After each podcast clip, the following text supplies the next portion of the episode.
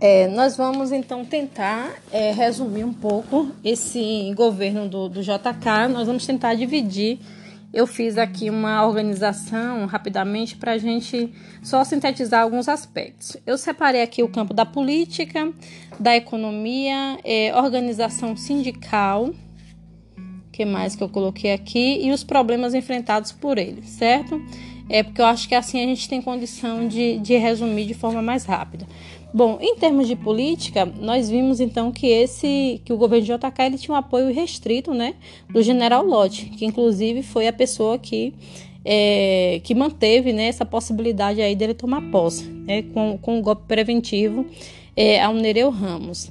É, também, para apoiar esse JK, havia um acordo entre o PSP, que era o Partido Socialista de São Paulo, e o PTB, que era o Partido Trabalhista Brasileiro, é, e ambos os partidos eles defendiam o que a gente chama de uma corrente getulista. Né? Era uma corrente que defendia aquele projeto nacionalismo de Vargas, mas também não tinha nenhum tipo de radicalização.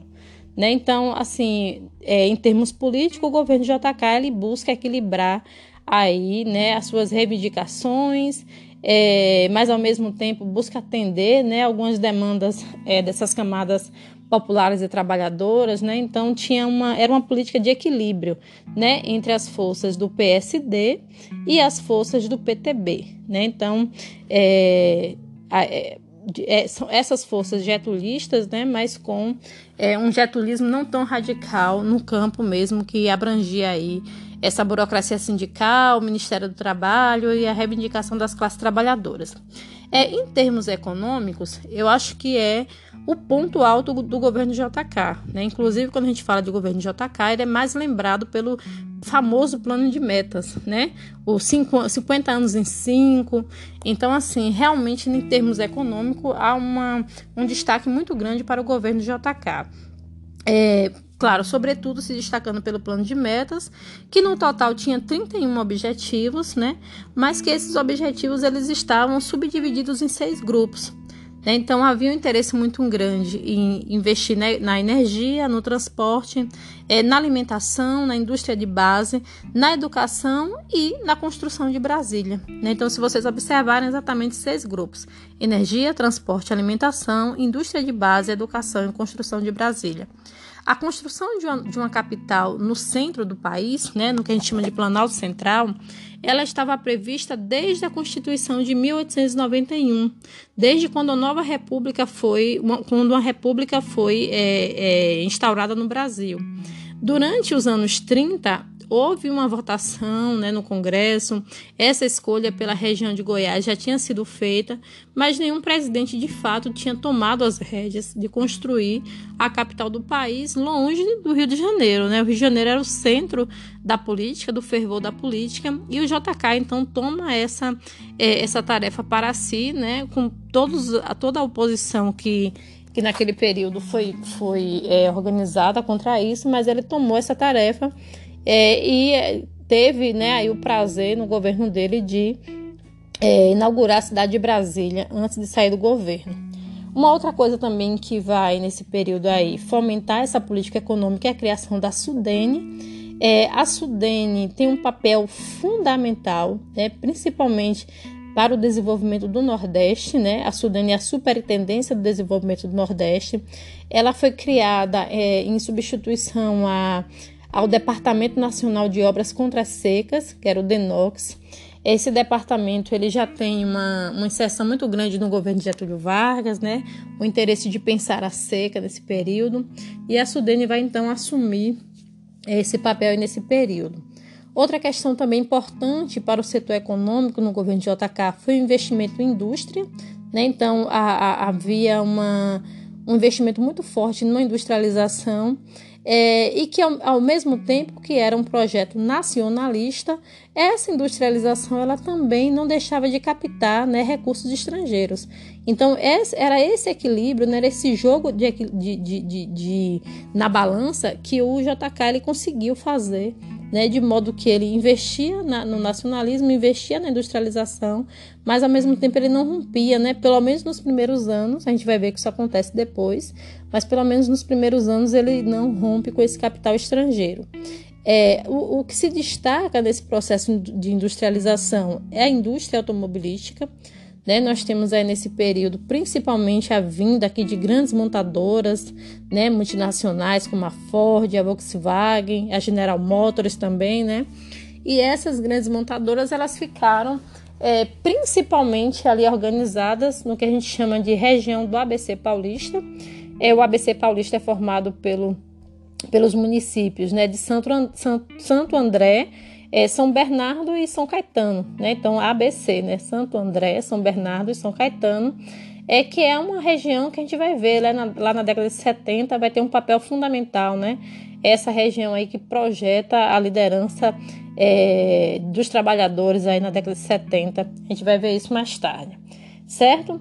É, então era nessa região que, que ficava também, uma vez que era nessa região que se concentrava as montadoras, era também nessa região que se concentrava aí a, a, os operários, né? Então havia uma concentração muito grande de operários. Isso vai ser interessante para a gente entender por que, que São Paulo lidera, né?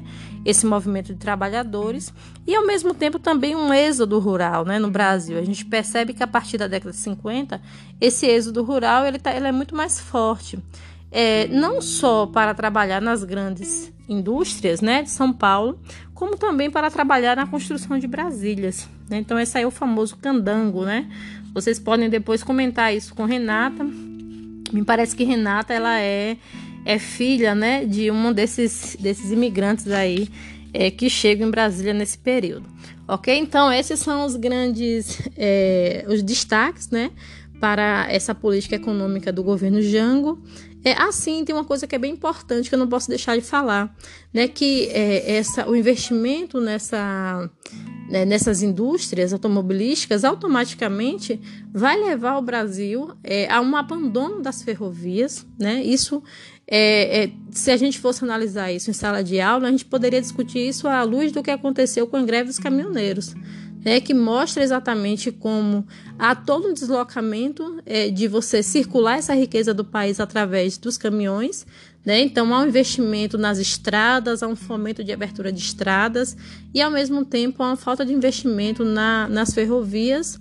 É, e, claro, né, você também investindo em estradas, automaticamente tem uma dependência também muito grande aí, não só das estradas, mas dos derivados de petróleo. Né? Então, é, fica aí ficou essa é, essa sucessão, digamos assim, né, da importância da ferrovia para a importância das estradas no Brasil. De modo que quando a gente teve uma greve dos caminhoneiros, a gente viu como o país parou, né?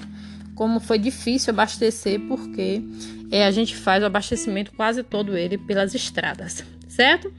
É, em relação à organização sindical, a gente vai ver também um, um crescimento, né? É, de algumas unidades é, sindicais. É claro que esse crescimento ele também tem um, um, certo controle de parte do governo, né? Mas há um crescimento, até porque cresceu também o número de trabalhadores urbanos.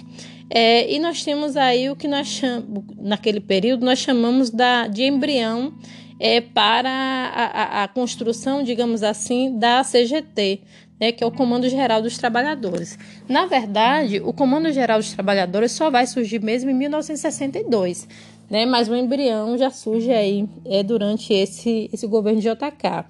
É, nesse período, os dirigentes sindicais eles buscavam não só né, apoiar essas propostas nacionalistas do, do, do JK, então havia também uma tentativa de dialogar, como também buscavam apoiar as reformas de base. Né? A gente vai ver que JK é, não leva adiante essas reformas de base, elas serão mais pauta né, do governo de Jango, mas já há uma tentativa né, de apontar aí para algumas reformas de base. É, nem tudo são flores, né? No governo de JK, ele enfrenta aí por conta justamente desse alto investimento na industrialização, do, de muitos gastos com a construção de Brasília. Ele enfrenta aí um avanço muito grande da, da inflação, né? Então, há uma. Não só. Esse, esse avanço da inflação leva, inclusive, né, algumas dívidas junto ao FMI. Né? Então, é, é um problema que se esboça né, logo no final do governo. É, por outro lado, também.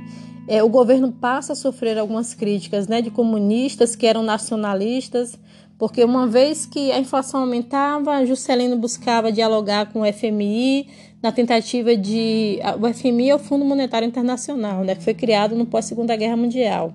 É, então, nessa tentativa de se aproximar do FMI e de requerer né, o rescalonamento da dívida ou novos empréstimos, é, ele passava também a ser visto como entreguista, então isso afastava um pouco essas camadas é, trabalhadoras, principalmente é, representadas pelos comunistas. É, ao mesmo tempo, é, esse rompimento com o FMI, né, porque uma vez que ele tentava dialogar, mas não conseguia, levava a essa aproximação. Então, era é realmente uma política de equilíbrio né, é, entre esses setores, certo? É, a sucessão presidencial vai, se, vai ocorrer então em 59, no, no ano de 1959. É, antes disso, tem, claro, a inauguração lá de Brasília, né? Antes de sair é, do governo, o Getúlio ele consegue é, fazer aí, é, a inauguração, participar da, da, inauguração de Brasília, mas no ano de 1959 passa né, pela sucessão é, presidencial.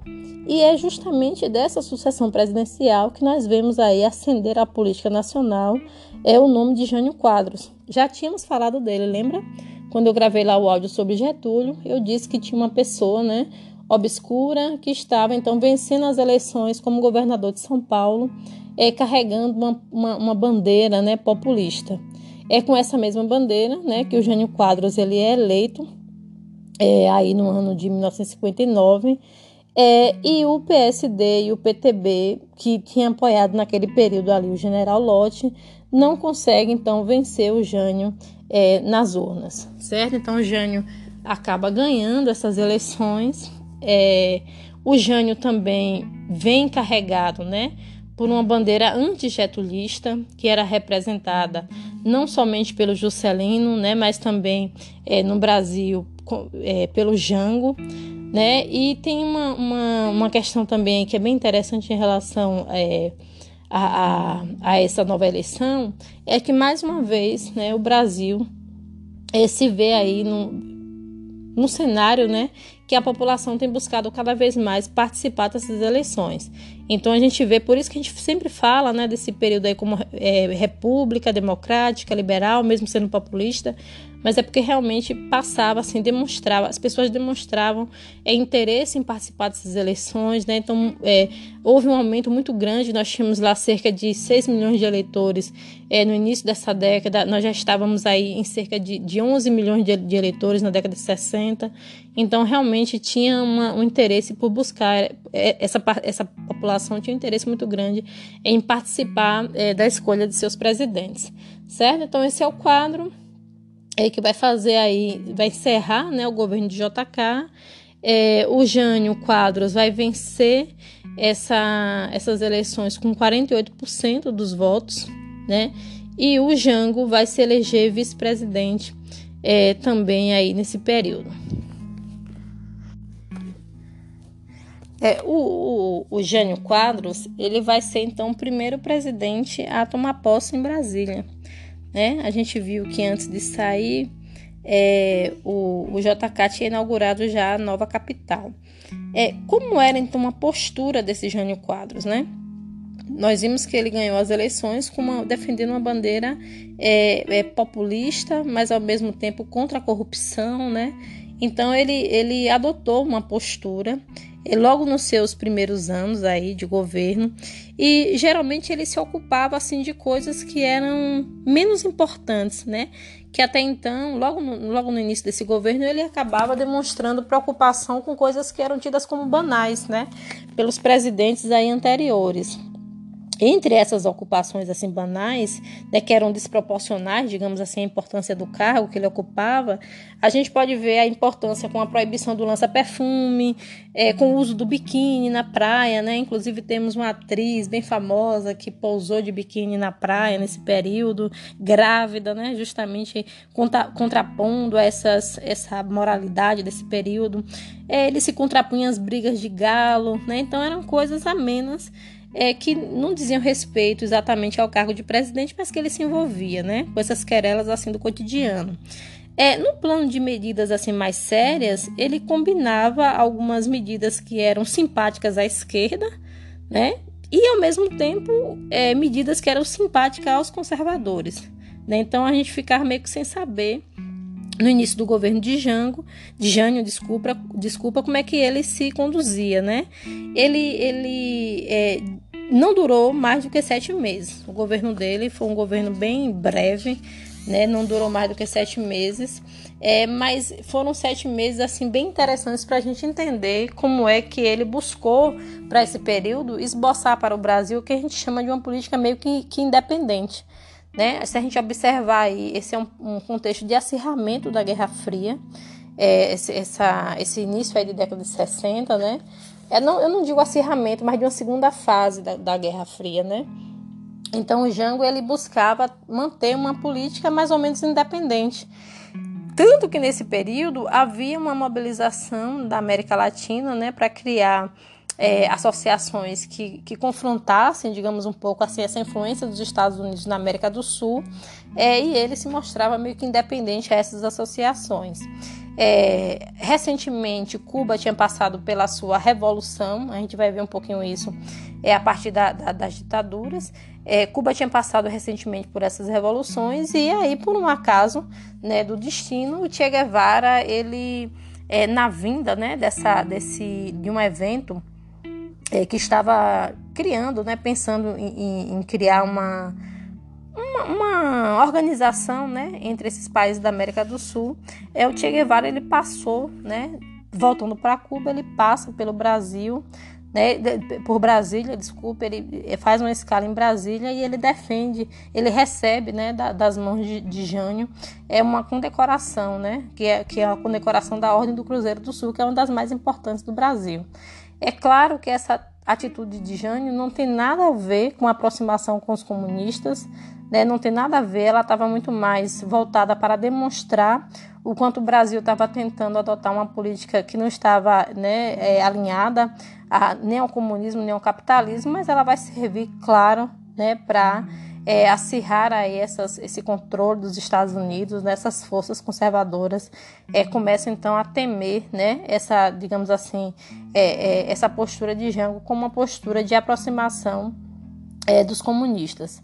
É, nesse pouco tempo que ele fica no governo, ele toma algumas medidas que são bem importantes.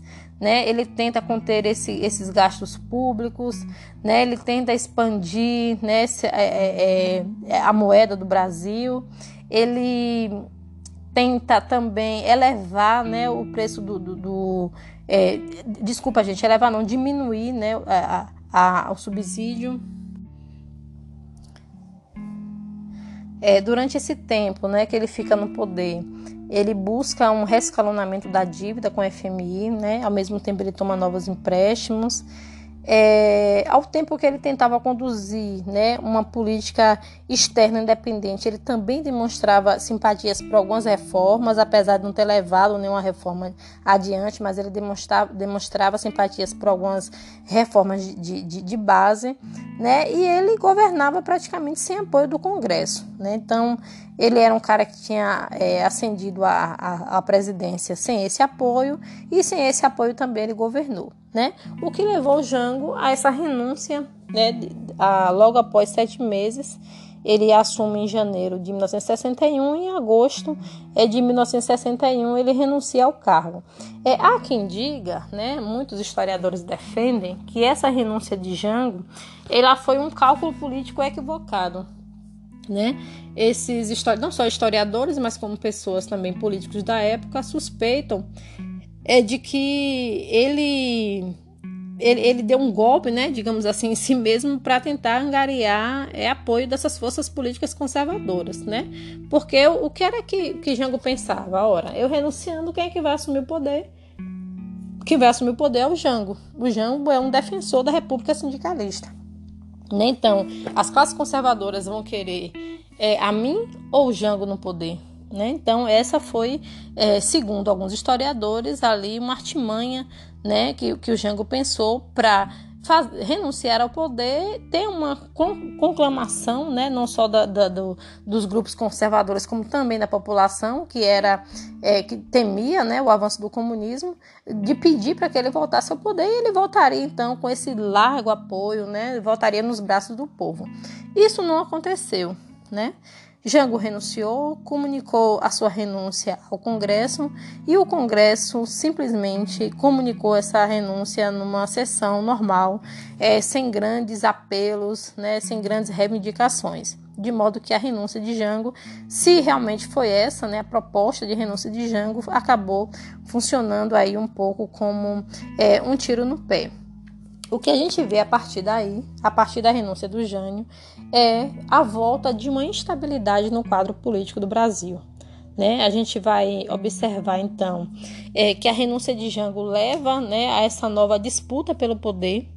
É, naquele, naquele período ali, a, a, a substituição né, de presidente da República era prevista né, para que ocorresse para que fosse substituída pelo vice-presidente em qualquer forma de impedimento, né? Então quem, te, quem teria que assumir era o vice-presidente, mas ao mesmo, ao mesmo tempo os militares eles não queriam entregar, né, esse governo brasileiro a alguém que eles suspeitavam de, de, de, querer instalar aqui no Brasil em algum momento essa república populista. É, houve sim algumas movimentações em favor é, dessa posse de Jango e essa movimentação foi feita sobretudo pelo Brizola, que era, não por acaso, era cunhado né, do, do, do Jango, mas assim, o que a gente, esse período, o que, o que se trava nesse período aí, que foi, ficou conhecido como Batalha da Legalidade, era justamente essas forças políticas divididas em, em dois grupos, né? Então, um grupo, é, principalmente as forças políticas militares, né?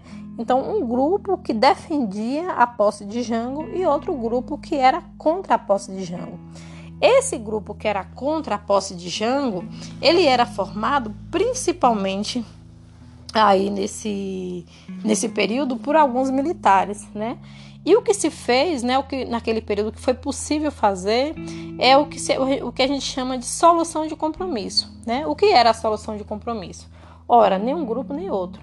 Então a gente vai fazer com que Jango tome posse, mas ele vem na condição é, de um, de um, de um chefe de Estado. Né? Então ele vem na condição é, da gente substituir provisoriamente o presidencialismo pelo parlamentarismo. Então o Brasil adotou um sistema parlamentarista né? Foi uma, uma, uma decisão, é, como a gente mesmo disse aqui, é, conhecida como solução de compromisso, e esse sistema parlamentarista ele permitiria então é, a posse de Jango com poderes limitados. Né? Então, é, a gente observa aí que o, que o Jango vai assumir o poder, mas ele vai levar algum tempo né, para poder é, fazer o que de fato ele tinha interesse de fazer por conta é, da limitação aí é, que ele tinha, certo?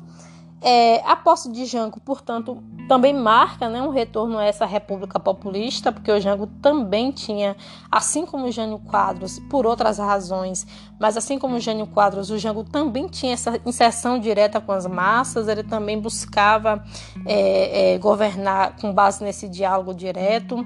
É, e ele assume o poder aí em, num contexto político é, já de país industrializado, mas com alguns problemas. Né? Nós temos aí um país que tinha passado por um recente processo de industrialização, mas é claro que esse recente processo de industrialização vai trazer consigo também alguns problemas aí para o governo Jango. Um desses problemas é o avanço dos movimentos sociais urbanos.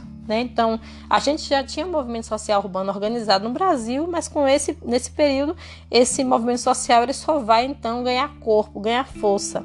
Né? Outro problema, que aí então era um problema novo de fato no Brasil, era a mobilização dos trabalhadores do campo. Né? Então, até então, é, os trabalhadores do campo eles não tinham passado pelo que a gente chama de sua emancipação política, consciência de classe né, que vai ocorrer a partir da década de 50, com a organização das ligas camponesas. Né? No Brasil, ali, é, essas ligas camponesas elas foram é, conduzidas por uma figura de Pernambuco muito conhecida, é, que é o Francisco Julião. É, e na década de 60 já está relativamente organizada aí essas ligas camponesas. É, o movimento social urbano também é acompanhado pelo crescimento urbano, né? E como eu disse ali, é pela é, industrialização do Brasil. É, já, né, por sua vez, a, a, organização do movimento rural, ele também tinha sido acompanhado pela ampliação dos setores agrícolas né, e de pecuária, a terra tinha passado, né? O valor da terra tinha sido ressignificado naquele tempo. Então, assim, as formas de uso da terra, de posse da terra, também tinham sido ressignificado. E os proprietários de terras que até então dividiam tranquilamente suas terras com os poceiros, né? Aquele famoso trabalho de meia que vocês devem conhecer, né? De alguém que não tem uma terra, mas que trabalha para outra pessoa e divide a produção. Então, tudo isso deixava de fazer sentido nessa reapropriação de terra que, que passou né, a ter lugar aí a partir da década de 50. Né? Então, com essa, essa nova forma de enxergar a terra, esses proprietários, muitos, muitos né, desses proprietários expulsaram seus poceiros e essa população ficava então reivindicando aí uma reforma agrária né, para poder é, dar um sentido à sua vida. É, além dessa organização né, do campo e da cidade, é, nós passamos então a, a, a, viver uma reorganização do movimento estudantil. Né? O movimento estudantil ele surge já na década de 30, mas ele nunca deixou de existir, né? inclusive é o movimento estudantil que, que derruba o Getúlio Vargas também. Mas nesse período aí, é, da, na década de 60, ele se organiza né, com muita força na UNE. Né? Então a UNE é, ela passa a, ter, a ser uma força política de expressão nacional. Né? Ela passa então a radicalizar em suas propostas, né? principalmente de transformação social, e principalmente passa a intervir diretamente no jogo político. Né? Então a gente vai ver que a UNE tem um papel fundamental é, e esse papel fundamental já se esboça aí a partir do governo Jango e vai ser depois totalmente desmantelado né, é, no período aí da, da, da, da da ditadura militar. É, que mais que eu posso trazer aqui em relação? Sim, é, tem o papel da igreja também, né? A, a, gente não pode falar desse período aí da política da década de 60 sem pensar o papel da igreja, até porque a igreja também estava dividida, né? Nós tínhamos aí uma, uma parte da, da, da igreja organizada é, em favor da, da juventude universitária católica, né, que era completamente defensora né, dessas bandeiras mais voltadas à esquerda, e nós tínhamos também é, uma parte da igreja católica que era é, conservadora. Né? Então a igreja estava dividida também entre essa ação popular e essa, e essa, essa parte conservadora. É, também tinha um catolicismo cristão, né? O catolicismo reformista é, buscava também aproximação com esses trabalhadores do campo, né? Isso também foi fundamental é, para a gente é, pensar aí essa política da, do, do, período de Jango. É, nesse período de Jango, ele tentava então pensar o Estado como articulador dessa política. Né? Os intelectuais que organizaram o governo Jango buscavam uma aliança entre os oficiais, né, que eram nacionalistas, entre outros intelectuais, entre a classe operária, né, que estava minimamente organizada, e entre a burguesia nacional. A gente vai ver que essa aliança com a burguesia nacional é exatamente um problema que o Jango vai enfrentar, né? Porque o Jango, até um determinado momento, ele pensa que, que a burguesia nacional vai apoiar os projetos dele, mas quando esses projetos são postos em prática, a gente vê que não é exatamente isso que acontece. É, a aliança, cuja ideologia básica era um, um, nacionalismo, né, e as reformas, digamos assim, sociopolíticas, elas, é, que foram denominadas reforma de base, ela buscava então conduzir todo esse governo Vargas, ou desculpa, todo esse governo de, de, de Jango, é, a partir de uma política equilibrista, né? O Estado se colocava como interventor, interventor, o Estado era o eixo articulador dessa aliança, né? cuja ideologia básica, como eu disse, era o nacionalismo, e a defesa de algumas reformas de base. Essas reformas de base é, são conhecidas, né, que ficaram conhecidas como reforma de base, é, é, a reforma agrária, a reforma urbana, é a extensão do direito de votos para analfabetos e os praças, é, que mais? A intervenção do Estado na, na economia, né, principalmente com a nacionalização de empresa. Então, todas essas reformas foram é, defendidas aí pelo governo de Jango e automaticamente foram também essas reformas né, que levaram ao distanciamento dessa política de aliança do Jango com a burguesia nacional. É porque imagine hoje, né? Nós temos hoje, falando de reforma agrária, o impacto, o impacto que isso causa. Imagine falar de reforma agrária naquele tempo, né? Falar de reforma urbana naquele tempo. Uma população, por exemplo, que era é, proprietária de grandes prédios, imagine pensar na desapropriação desses prédios para os seus inquilinos, nem né, em favor dos seus inquilinos. Então, isso realmente era uma coisa que ainda não estava amadurecida para a época, mas que o Jango apostava né, não só o Jango, mas as articuladoras do, da, da, política de Jango, é, apostava que daria certo. É, que mais que eu posso dizer aí? Sim, também nesse período, né, que, que o Jango está tentando defender essas reformas, nós temos aí um crescimento, né, um avanço também na luta desses trabalhadores. Há um aumento muito grande do movimento grevista no Brasil. A década de 60 vira cenário é, desse movimento grevista e também há uma caracterização é, desse movimento grevista, não só em função do aumento, mas também uma concentração no setor público, né, porque até a década de 50 a maioria, a maior parte né, das greves eram feitas né, é, no setor privado. Na década de 60 a gente vai ver também uma concentração no setor público e um deslocamento de São Paulo. Né? Então a gente vai vendo que os trabalhadores que se organizavam em outro eixo territorial, eles também já estavam buscando né, contestar é, esse, digamos assim, esse, esse, projeto político para o Brasil. É, como é que o governo de Jango chega ao fim? Né? Vamos pensar aqui um pouco como é que se dá essa crise é, do governo Jango, porque, é, pelo que a gente está vendo aqui, seria praticamente impossível né, você pensar nessas reformas de base para o Brasil nesse período. É, primeiro, a gente tenta analisar né, essa, essa ruptura aí do, do, do é, é, entre esses setores que apoiavam o governo Jango, à luz realmente do que estava acontecendo, não só na política nacional, como no mundo. Na política nacional, nós tínhamos aí os grupos políticos é, mais importantes do Brasil divididos. Né? Nós tínhamos o PTB, que tinha um, um, um chamado Grupo Compacto, que era a favor de, de Jango. Nós tínhamos a, uma parte da UDN também, que era a favor de Jango, uma parte que constituía a chamada Bossa Nova. É, mas a maioria do, dos integrantes da UDN eram contra Jango, né, que era da Ação é, Democrática Parlamentar.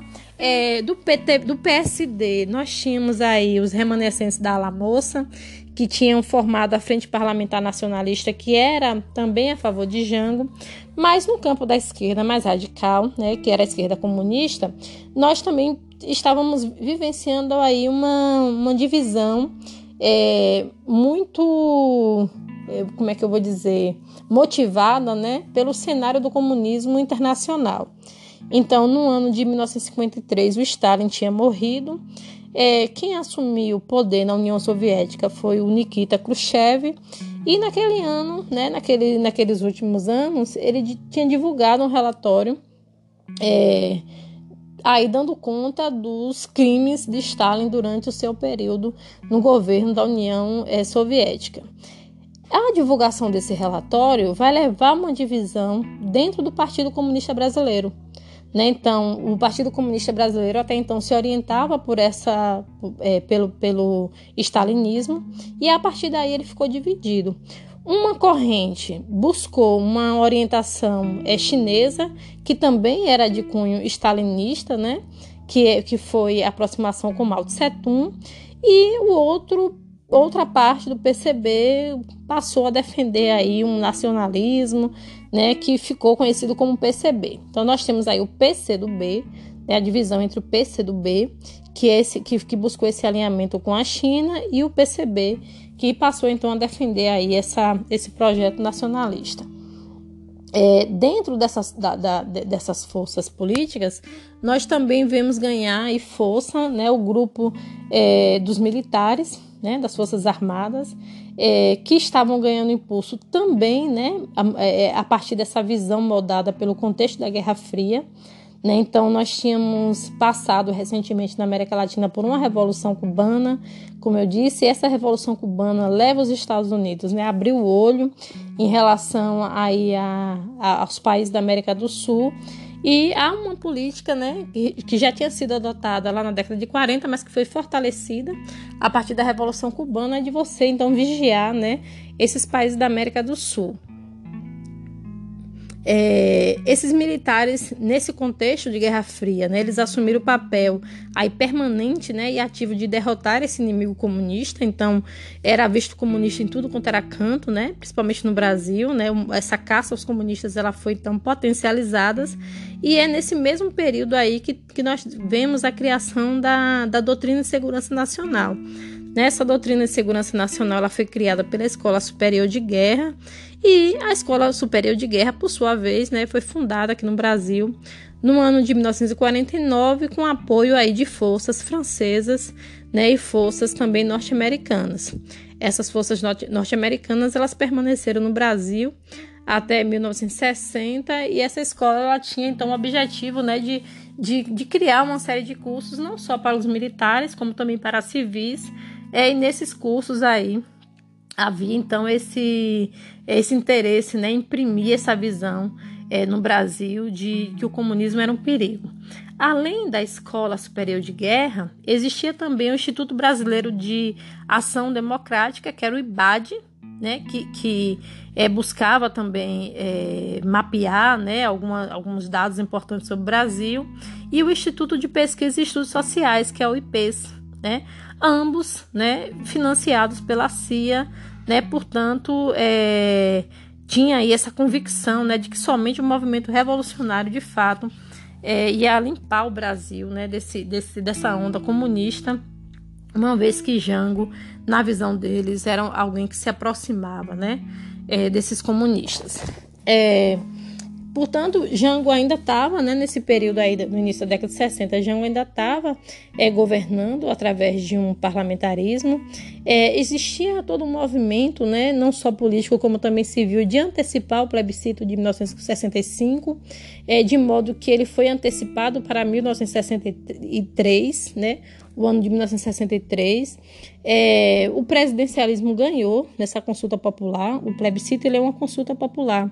Né? É, na década de 90 teve um, inclusive eu era criança, né, quando teve um plebiscito para saber se os brasileiros queriam optar pela monarquia, é, pelo parlamentarismo ou pelo presidencialismo. Se vocês quiserem, pode consultar os pais de vocês, que eles certamente vão lembrar, né? A gente tinha um medo na década de 90 de, de, de, de a monarquia ganhar, Ave Maria, era uma coisa triste, né? Então, é, na década de 60 também teve esse parlamentarismo aí. É, com a vitória de, desse, desse, é, desse parlamentarismo, é, o Jango ele volta, né? Então, assim, é, é, na condição de presidente, né? Então, na condição de, de, de deter em suas mãos todos os poderes executivos, mas ao mesmo tempo já não tinha mais força, né? Primeiro porque ele tinha passado já um ano, é, um ano não, dois anos, né? É, como um, um, um presidente nesse contexto do parlamentarismo, e segundo porque Recentemente tinham ocorrido eleições para os governos estaduais, né, no ano de 1962, e aquelas eleições já demonstravam né, que a direita estava avançando no Brasil. A maioria dos estados naquele período, ali, na maioria dos estados, foi um representante de direita né, que é, que foi eleito nesses estados. Então, assim, o governo de Jango começa nessa condição de presidencialismo já numa, num contexto de crise muito grande. Né? E todas as medidas que ele adota é, nesse período só vão então aprofundar essa crise. Né? Ele adotou é, medida no, medidas no plano financeiro, político, é, mas todas essas medidas elas foram assim desastrosas, né? No plano financeiro, por exemplo, ele levou ao, ao Ministério né, da, da, Fazenda o Celso Furtado, é um nome muito conhecido, não sei se vocês já ouviram falar dele. É, esse Celso Furtado fez uma proposta do plano trienal. O plano trienal tinha um objetivo de combinar o crescimento econômico com o combate à inflação. Né? A gente estava passando aí por uma, um momento de inflação altíssima. É claro, não deu certo, né? Esse plano não deu certo. Ao mesmo tempo, ele tentou é, reformular, né, o estatuto, ele, ele, ele, criou o Estatuto é, do Trabalhador Rural. Isso também levava ao descontentamento dos grandes proprietários de, te, de terras. Né? Ao mesmo tempo que ele tentava atender aos grandes proprietários, ele é, acabava meio que é, incentivando a uma oposição aí do, do, do, do Brizola, né, que era o cunhado dele, que também criticava o Brizola, já era um nome muito forte. É, nos meios militares também havia né, oposição, é, principalmente daquele grupo que defendia aí, né, a, a intervenção defensiva. É, desse grupo se destacava uma pessoa que nós vamos conhecer muito a partir da, da, nossa próxima aula, que é o general Humberto de Alencar Castelo Branco, né, que vai ser o primeiro presidente aí da República Militar. É, havia também né, uma, um, um, contexto de revolta muito grande né, entre os sargentos, principalmente porque os sargentos eles reivindicavam né, é, é, eleições internas que seguiam hierarquia muito forte, e aí o Jango, vez por outra, saía né, em defesa desses sargentos. Isso mostrava um pouco a tendência dele em quebrar essas hierarquias é, nas Forças Armadas. Isso é, levava um descontentamento muito grande. E aí todas essas medidas, né, adotadas pelo Jango, portanto, foram medidas assim bem desastrosas, né? É, principalmente quando ele pensou né, em adotar, ele pediu né, ao, ao Congresso é, que autorizasse é, o estado de sítio, né, que ele decretasse o estado de sítio no Brasil. Ele fez é, esse pedido para tentar conter né, essa, essa, esse movimento que se organizava principalmente no campo, né? Ele tinha, tinha interesse de manter a ordem social, mas as pessoas naquela altura já, já tinham interpretado né, essa, essa decretação, essa possível decretação do estado de sítio com, com uma, uma atitude de alguém que realmente queria aí, é, de vez adotar uma, uma república é, sindicalista. É, a, a crise mesmo, né, o momento mais agudo dessa crise, vai ocorrer quando Jango, é, e não tendo esse apoio do Congresso, ele resolve então é, governar por decretos. Né? Então, ele, ele é, tinha pensado em fazer as principais reformas de base através de decretos. A gente sabe que o decreto depois ele tem que ter anuência, né? tanto do, do da, da, Câmara quanto do Senado, é, mas tem uma validade também. Né? Mas ele pensava o seguinte: olha, eu tenho um apoio popular, eu vou então governar por decreto e o Congresso vai se ver obrigado a é, é, ratificar a minha ação.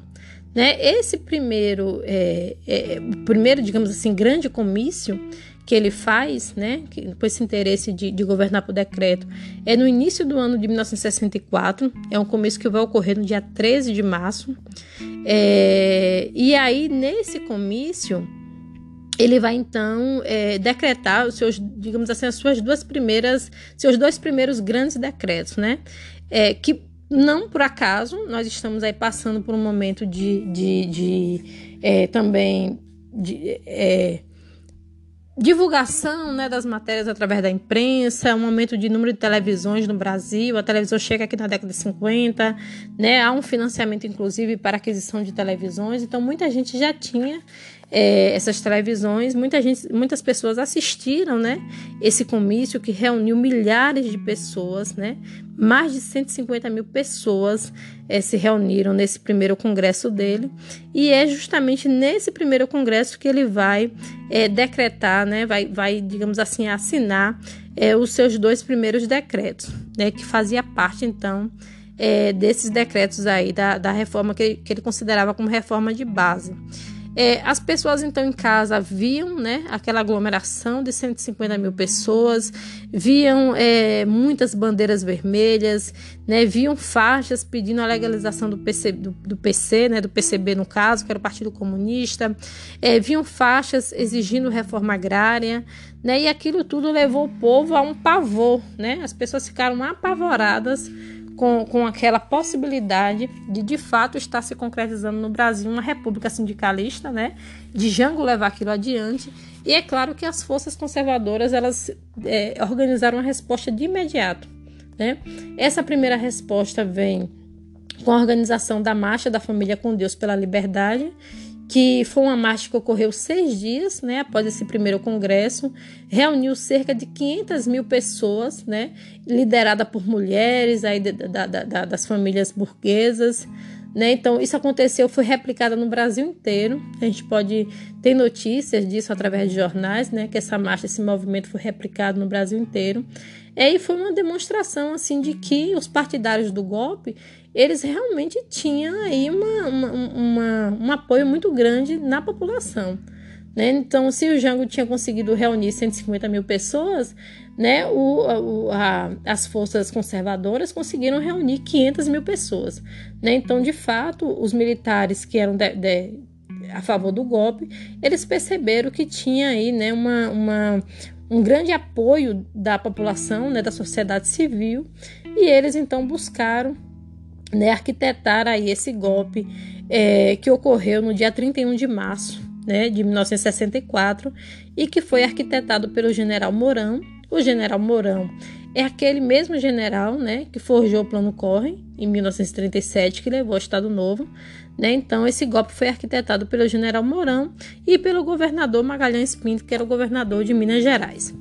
É, Jango não, não, não se opôs, né? não teve nenhuma reação, digamos assim, não resistiu né, a esse golpe. Ele agiu com uma certa tranquilidade, dizendo ele que em favor né, da defesa de vidas, né? Um dia depois ele viajou para Brasília, não teve nenhuma movimentação também expressiva é, de resistência ao golpe. E no mesmo dia ele então foi para Porto Alegre e de lá de Porto Alegre ele se exilou em Portugal, em, no Uruguai, né, onde veio depois a falecer. Né? Recentemente, algumas pesquisas demonstram que ele foi assassinado, mas isso é uma coisa que ainda está né, realmente para ser comprovado. Né? Então, com a deposição de Jango, com o golpe aí de, de 31 de março, a gente tem então início uma nova fase né, dessa República Brasileira, agora não mais República Democrática, liberal, populista, mas uma república, né, uma ditadura militar é, que tem aí vai durar 21 anos, né? A ditadura, ela não, o golpe não não é arquitetado para implantar uma ditadura. A gente vai ver isso.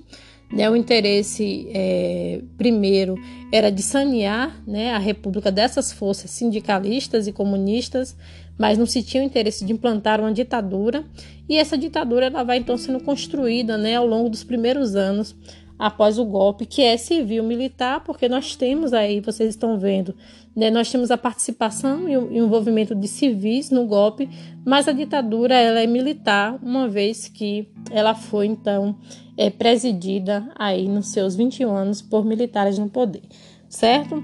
É, eu vou então depois indicar para vocês essa o, o, vídeo de Boris Fausto falando um pouco sobre a ditadura e vou gravar a aula é, comparando né, essa ditadura do Brasil com a ditadura de, do Chile e da Argentina para a gente compreender um pouquinho nessas né, diferenças é, de países tão próximos né, que dialogam é, nessa América do Sul, ok? Então até a próxima semana, fique bem.